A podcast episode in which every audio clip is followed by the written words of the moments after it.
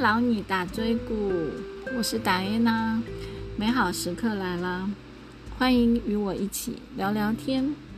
今天我想要聊的主题呢是，我要快乐，不要焦虑。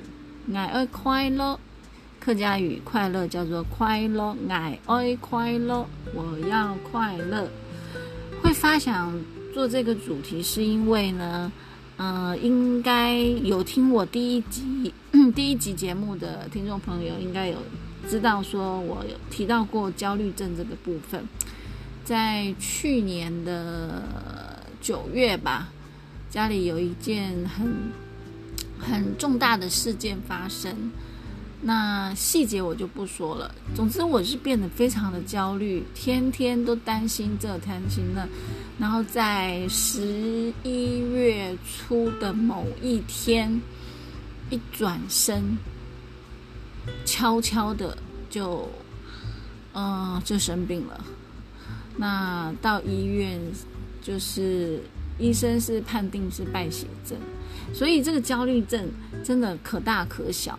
啊，你的身体不知道是能否承受得住，所以我会想做这个主题。我也是呃想要了解自己的身体，学习怎么不焦虑，学习怎么快乐。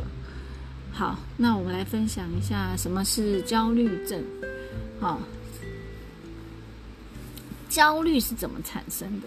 焦虑的产生与外在压力跟个人的脆弱性有关。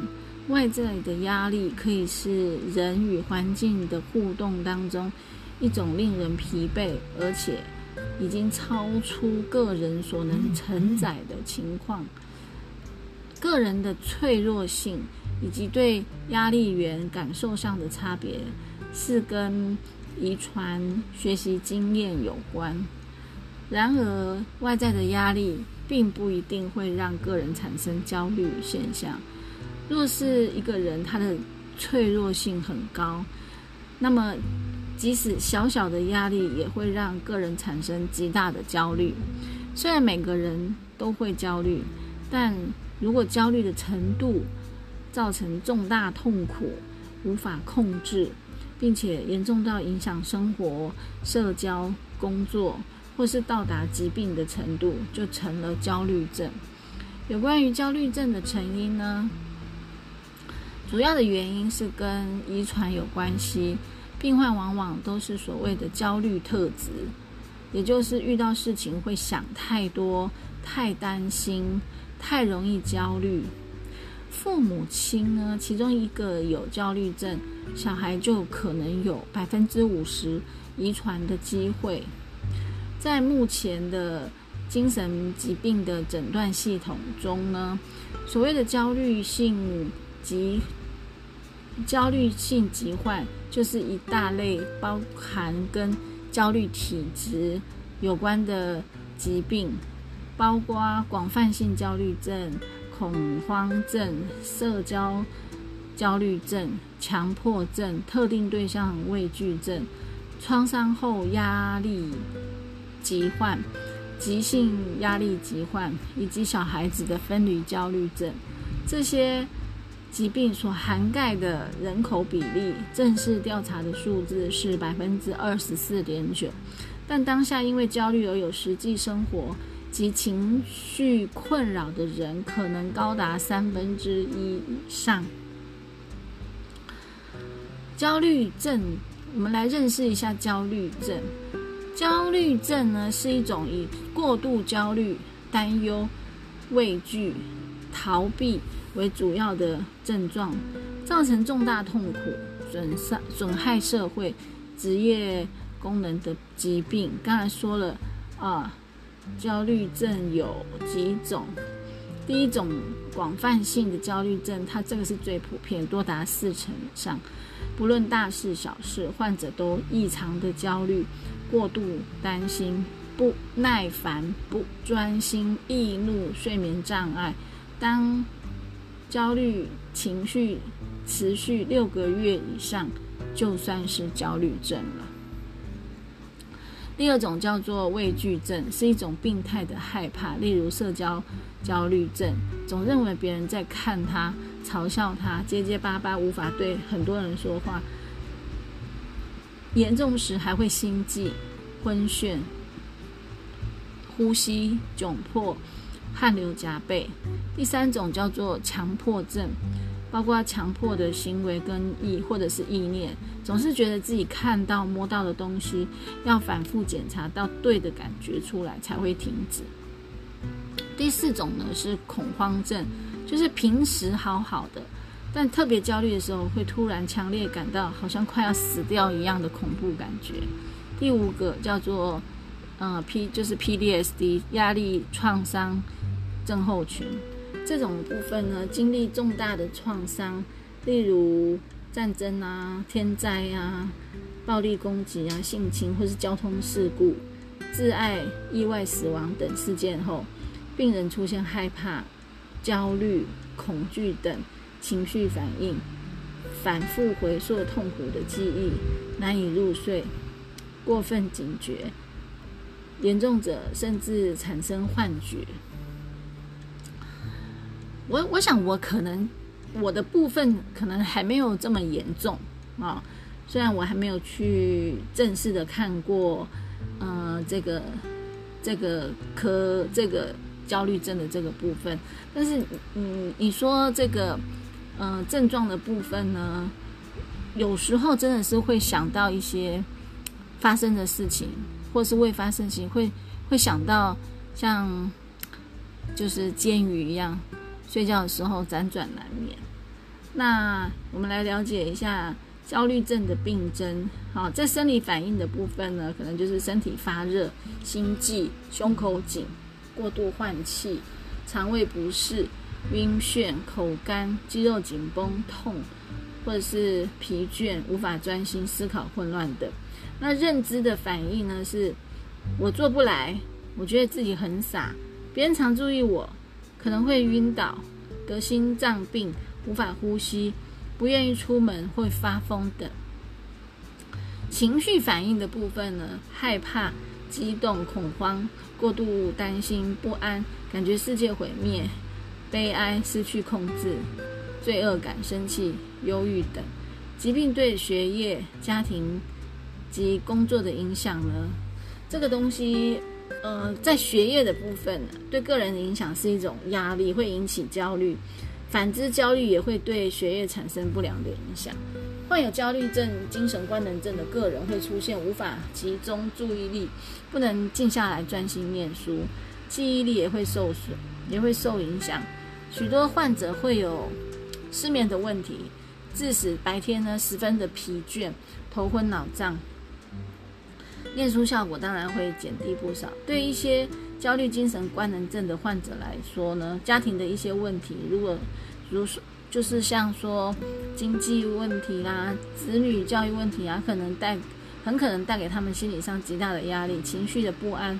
紧张、过分的焦虑，同时呢，出现各种各样的身体症状，在患者患病的开始刚开始呢，家人多半会很关心啊，但也有可能是他很有耐心的陪陪患者到处陪同患者到处求诊，但是其实日子一拖久了。没有办法找出治病的原因素，可能导致家属的不耐烦，家人就开始采取疏离啊，或是不理睬，这时候家庭气氛就会陷入低潮，家庭关系失去平衡，家庭内就会产生新的压力。其实工作本身就是一种压力，老板的要求、业绩的需求、自我的期许等等等，啊，都是工作上的压力源，皆足以让人产生焦虑。而焦虑性精神官能症的病人在工作上呢，常常会因为觉得身体各部位器官都不对，都不对劲，或者是疼痛，从头痛啊、头晕啊，到全身无力、四肢发麻等等，严重的时候根本就没有办法专心工作。可是现实生活又往往不允许他们抛下工作，结果呢，不但工作压力加重。焦虑的症状，而且呢，疾病本身反过来又形成一种新的压力。焦虑症的治疗的部分呢，它的原则是依照病患的主要问题来做取舍，在医院那边经由医生的详细诊断下，决定以适合病患的治疗方法来解决焦虑症所带来的困扰。主要的方法有，主要的治疗方法有，呃，药物治疗、心理治疗、团体治疗，好。那药物治疗的部分呢，主要是抗焦虑剂跟抗忧郁剂两种，啊，那必须遵从医生的指示服药，嗯，不，最好不要自行调整药物剂量或者是停药。随着医疗科技的发达，新一代的药物副作用已经逐渐减少，但是有一些人还是会有一些人在服药过后会出现一些副作用。那要提醒的是，绝大部分的副作用都是暂时性的，不要因为药物短暂副作用造成的不适而自行停药或减药。这样一来呢，可能达不到治疗的效果。那若是副作用让患者觉得难过，可以跟医生讨论做适当的调整。再来的部分就是第二个，就是心理治疗，减缓因为焦虑所造成的思考行为混乱。抒发因害怕某些特定事物的恐惧，啊，第三种就是团体治疗，获得支持与建议，改善心理困扰，恢复生活动力。那行为治疗的部分呢，就是透过简易可行的技技巧来治疗焦虑症，做一些肌肉放松训练啊，改善焦虑程度，或者是过度。过度换气的这个症状，那我们可以帮助自己，就是说接受接受治适当的诊断以及治疗，与医疗人员讨论有关于焦虑焦虑的这个疾病的计划，保尽量要保持积极的态度，吸取吸收他人经验的这个吸收他其他人处理的这个经验。那另外呢，如果我们可以参加一些舒服的活动。啊，让我们自己觉得舒服的活动，放松生活步调，找亲友倾诉，调整情绪，啊，或者是参观参与这个相关性的支持性团体，获得协助，了解焦虑症的治疗方法或者其他康复之道，维持维持这个规律生活作息也是很重要的啊，培养休闲活动，维持规律的生活作息。那那有几个问题啊，就是说。第一个问题，焦虑症跟我们常常听到的忧虑症、忧郁症的症状有什么不同？焦虑和忧郁都有情绪低落的症状啊。不过，嗯，医生的部分是说，一般来说，焦虑症是烦恼未来尚未发生的事情，而忧郁症呢，则是沉浸在过去的事物中无法自拔。这句话我觉得，呃，还蛮经典的。嗯，我经常就是会烦恼，其实还没发生的事情，就会想不，就是会想不透，就会在心里面打打转，一直打转。那第二个问题呢，是焦虑症跟躁郁症有何不同？广泛性焦虑症跟躁郁症都可能出现。烦躁、易怒、睡眠不足等症状，但是两者仍有不同，也有差别啊。医生就说了，焦虑症发怒的对象通常是身边的人，而躁郁症的发飙，经常连不相干的陌生人都会受到波及。另外，躁郁症还另外还有就是像他的天马行空的想法、乱花钱等症状，那焦虑症就不会。好好，第三个问题是说，焦虑症能够透过仪器检查出来吗？啊，医生是说，焦虑症引发的生理症状会让病患奔走在各大诊间，造成许多不必要的就医行为，比如说，感觉胸闷就会去看这个胸闷心悸，就会就会看心脏科，肠燥、胃食道逆流就会去挂。嗯，像这些胃的问题就会去挂肠胃科，还有频尿、压力性头痛、喉咙卡卡，往往做过这个各种的检查以后，医生都会说没问题，开个镇定剂或者是神经抑制剂缓解症状，但是其实都没有回到源头解决焦虑的问题。也有很多医疗院所也会用自律神经失调来解读焦虑症。确实，畏惧啊、焦虑啊、恐慌发作的时候，会会使得自律神经混乱，出现高血压、心跳快、肠胃肠胃道蠕动加速。胸痛、心悸、手抖或是冒汗这些症状，但是自律神经自律神经失调不是病因，而是结果。啊，连几位那个医学就是精神科医师都会说，真正的来源是。焦虑中枢跟恐慌中枢并非自律神经，因此房间透过心率变异侦测仪器检测自律神经的变化异常，只能测出当下的状态。重点还是应该回到焦虑的源头，透过药物或心理治疗的方法对症下药。好，再一个问题就是各种焦虑症的治疗方式有何不同？一般来说呢？焦虑症的治疗会使用抗忧郁剂、抗焦虑剂啊。那在临床上，抗忧郁剂疗效比较好。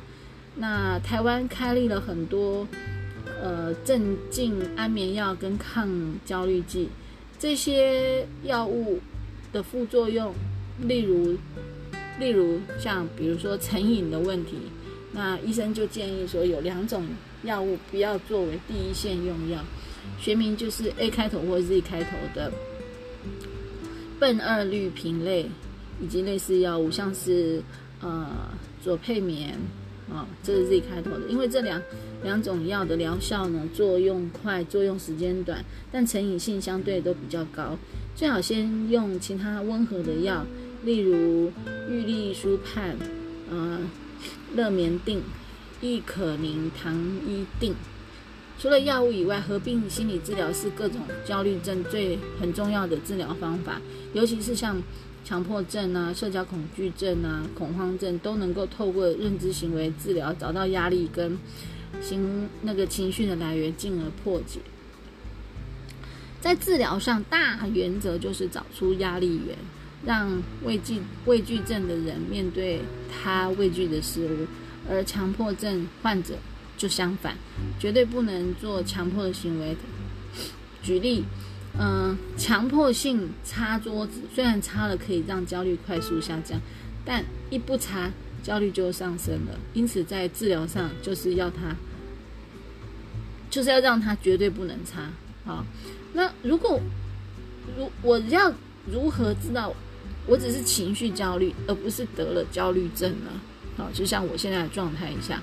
我我只要，我只要就是说区分是正常还是病态，这个关键在于日常生活的功能。焦虑症是过分的焦虑，超过超出合理的范围，而且挥之不去，控制不了，影响了日常生活。例如，一般人出门前都会检查门啊、窗啊、瓦斯啊，但是焦虑症患者可能会再三检查。而且出门后还一直牵挂，很想奔回家再三检查，无法专心上班上学，影响工作、上课，或是出错，最后就只好辞职。那这个就是情绪焦虑跟焦虑症的区别。它的重点在于患者自己会觉得很痛苦。如果一个人有洁癖，但是做的快乐，那就不是焦虑症了。一般人很难自己辨别是否有焦虑症，最好的办法。是觉得有身体症状的时候，去看身心或者是精神科医生，交给医生判断到底是哪种焦虑症，及早找出对策，减轻痛苦。尤其是像我们女性朋友，呃，我们工作跟家庭、孩子，事事都操心，压力很大，那其实要避免焦虑很难啦。嗯，其实规律的生活是。疏解焦虑最根本的原则，因为任何需要花心力去调试改变的都是压力。那一旦你生活规律了，则要应付的变化就会减少，就不会慌乱。那焦虑就可以因为这样子呢减少。我们也可以，也可以有些医生也可以建也建议我们可以学习放松，放松。啊，比如说做冥想啊、静坐呀、深呼吸呀，日常生活中常提醒自己慢下来啊。另外，像运动、流汗啊，包括刚刚讲的静坐，都对疏解焦虑很有用。